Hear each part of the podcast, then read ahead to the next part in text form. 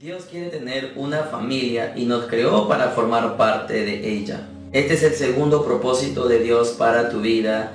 Él lo planificó así antes de que nacieras. Toda la Biblia es la historia de Dios formando una familia para amarlo, honrarlo y reinar con Él para siempre. Bienvenidos a nuestro devocional 40 días con propósito en comunidad.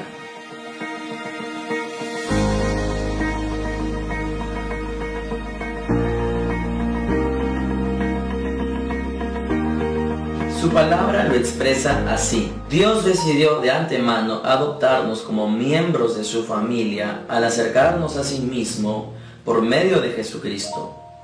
Eso es precisamente lo que Él quería hacer y le dio gran gusto hacerlo. Dios valora las relaciones porque Él es amor. Dios es relacional por naturaleza propia. Por lo tanto, diseñó un plan para crearnos adoptarnos y compartir con nosotros todo lo que Él tenía, porque eso le agradaba mucho. Cuando depositamos nuestra fe en Cristo, Dios se convierte en nuestro Padre y nosotros en sus hijos. Los demás creyentes se convierten en nuestros hermanos y hermanas y la iglesia en nuestra familia espiritual.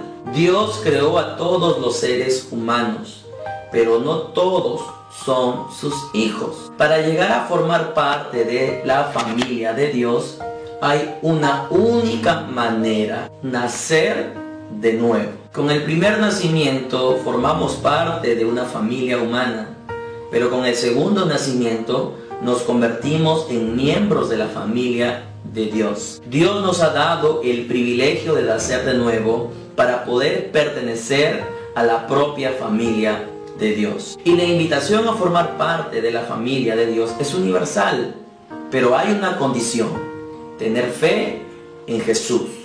Así lo dicen las escrituras. ¿Sabías que tu familia espiritual es más importante que tu familia consanguínea? Nuestras familias en esta tierra son dones maravillosos de Dios, pero son pasajeras y frágiles.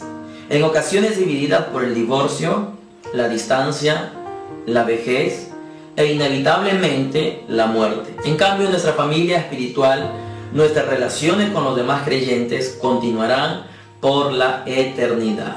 Es una unión más fuerte, un vínculo más permanente que la consanguinidad. En ese sentido, existen beneficios de ser parte de la familia de Dios regalos asombrosos que obtenemos cuando nacemos espiritualmente en la familia de Dios. Quiero citarte algunos. Por ejemplo, el nombre de la familia, la semejanza a la familia, los privilegios familiares, el acceso a la intimidad de la familia y la herencia familiar. Por eso la Biblia dice que como somos hijos de Dios, todo lo que Él tiene nos pertenece.